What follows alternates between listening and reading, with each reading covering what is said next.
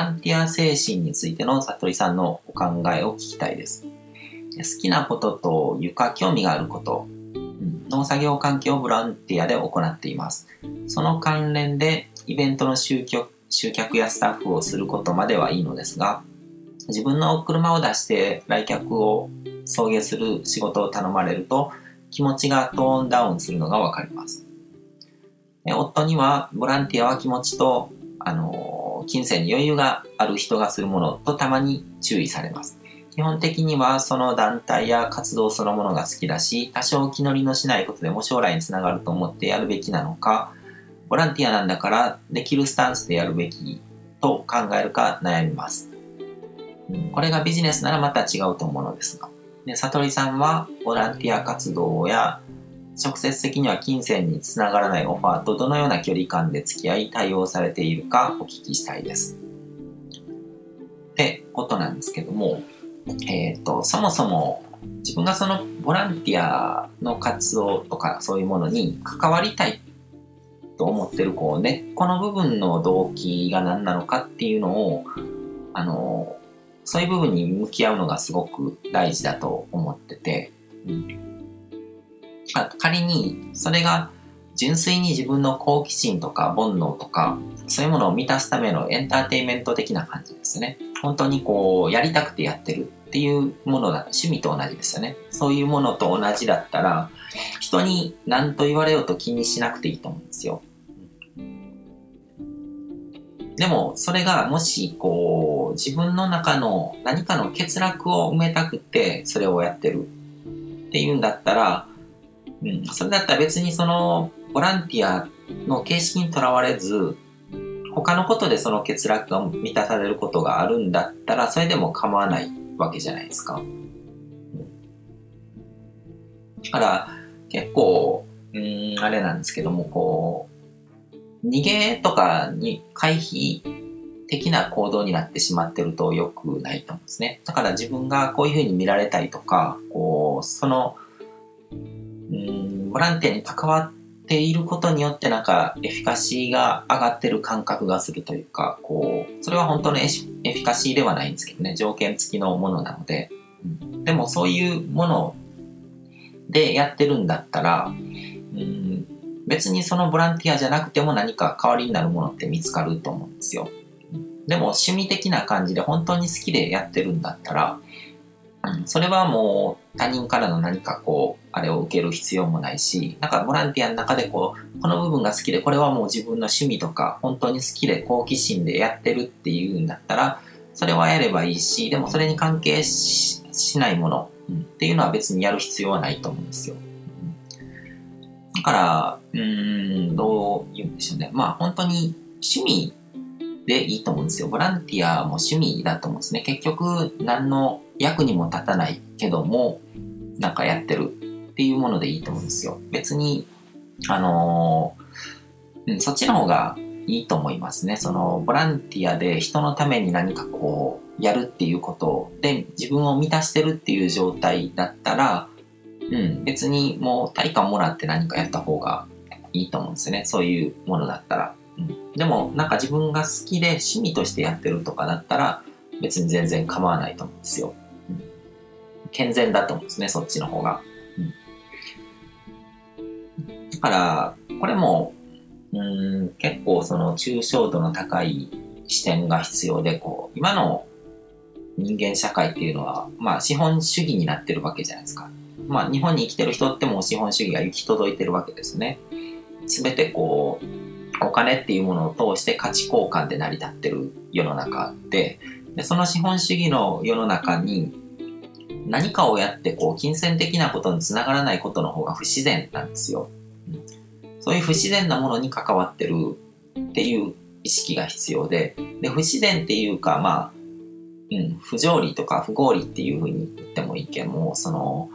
人間ってこう、合理的な判断だけで生きてるわけじゃないですね。不合理なものっていうものを持ってて、趣味とかっていうのはそういう不合理なものの、こう、極致というか、うん、何の役にも立たないけどもなんか好きでやってるっていう煩悩でやってるってことですね。で、それは全然こう、恥ずべきことでもなくて、むしろそういうものがあるっていうことの方が幸せなわけじゃないか。そういうことができるっていうことの方が。うん。だから、その、そういうものに関しては別にお金のやり取りとか、あの、なくてもやっていいわけですね。だから、僕が、こう、例えば、うん、ギターとか弾いたりとかするんですけども、その、新しい曲を覚えたりとか、そういうことをやるのって、別に誰かのためになるわけじゃなくて、自分のためにやってるわけじゃないですか。でもそのためには、こう自分の時間とか使って、こういろいろと練習したりとかして、あのー、エネルギーもかけるわけですよね。でもそれに対して対価とかはもらわない。けども、自分のその心が満たされるというか、こう、好奇心とかやりたいっていう、こう、煩悩が満たされるっていうこと自体が対価なんですよね。うん。でそういうものと同じだと思うんですよ、ボランティアも。うんあそれによって金銭的な報酬っていうものは発生しないけども、うん。それを好きでやってるっていう。で、好きでやってるっていう人が関わることがすごく重要な気もするんですよね。うん。から、あのー、まあ、そういうその、金銭的なやり取りとかにつながらないようなものとか、そういう、まあ、不合理でこう不自然なものに、っていうことを認識した上で、で、あえてそれをやるっていうんだったら、本気でそれが好きで自分の意思でそれを選んでやってるっていうコミットが必要だと思うんですね。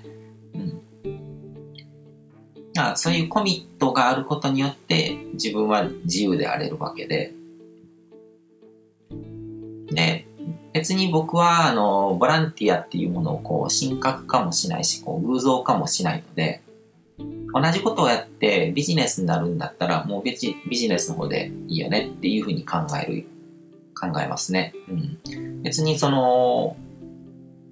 無理にこう、お金が発生しない形で、とか対価が発生しない形でっていうふうにやる必要はないと思うし、やっぱり交換することによってみんなそれぞれこう、あの、価値が循環するわけで、その交換がない状態で一方的に与えるっていうことをされると、その人の可能性を阻害しちゃうと思うんですね。だから、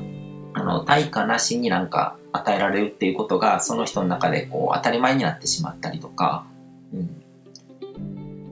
からこう、サポートとか助けるっていうことも結構難しくて、その、まあ、日本の、あの、ODA とか結構そういう視点が、教育的な視点とかが入ってて、その、現地の人たちに教育を与えるとか、そういう視点があったりとか、あの、するからやっぱりこう、世界から評価されてるっていうところもあるんですけども、こう、ただで何か与えられると、その人が本来それを自分でやる力があるかもしれないのに、あるのに、それをその可能性を閉ざしてしまってるんですね。その人が自分の力でそういう現実を作り出すっていう可能性を奪っちゃってるのと同じなんで、うん、だから、あのー、そういう意味であんまりボランティアっていうものには僕はこう進んで関わろうっていうふうにはあんまり思わないですね。うん、価値観の教育上良くないところがあると思うんですよ。うんで、僕は、あの、コーチとして生きてるので、相手の人間の、こう、他人の可能性を開くっていうことだけをやっていきたいんですよ。だから、相手の成長を阻害することだったりとか、そういう、こう、学ぶ機会を奪ってしまうようなこと、イコール相手の可能性を閉ざすことなので、だから、そういう意味で、こう、ボランティアっていうものに関わるとしても、すごくこう、うん、じっくり考えて、考えた上でどういう関わり方をするのかっていうのは選ぶスタンスですね。うん。で、これは、あの、こういう情報発信活動とかしててもすごく実感してて、まあ、無料で結構こう、いろんなこうメルマガとか配信したりとか、ずっとこれまでもやってきてるんですけども、うん、それを、うん、そういうことをやってしまうと、むしろこう価値が伝わらないっていう部分もあるなっていうふうにも感じてて、うん、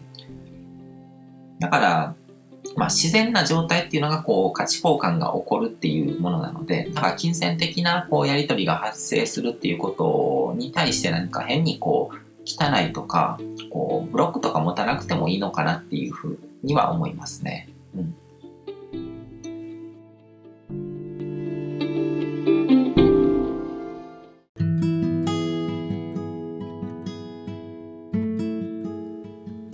今回も最後まで聞いていただいてどうもありがとうございます。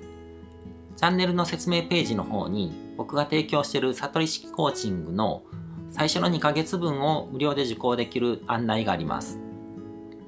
ゴール設定とアファメーションについて詳しく解説してるんですけども、僕自身もこれらのことを本格的に取り組み始めて、で、それで大きく人生を変えたという経験があるので、あの、まだ受講したことがない方であったりとか、このタイミングでピンとくる方はぜひ登録して体験してみてください。また、僕がどんな人間なのかを簡単に知ってもらえる2分ほどで読める会員プロフィールのリンクも貼ってます。僕自身がインターネットを通じた出会いによって自分の人生を大きく変えたので、この出会いがあなたの人生を変える良いものになることを願ってます。ではまた次の放送でお会いしましょう。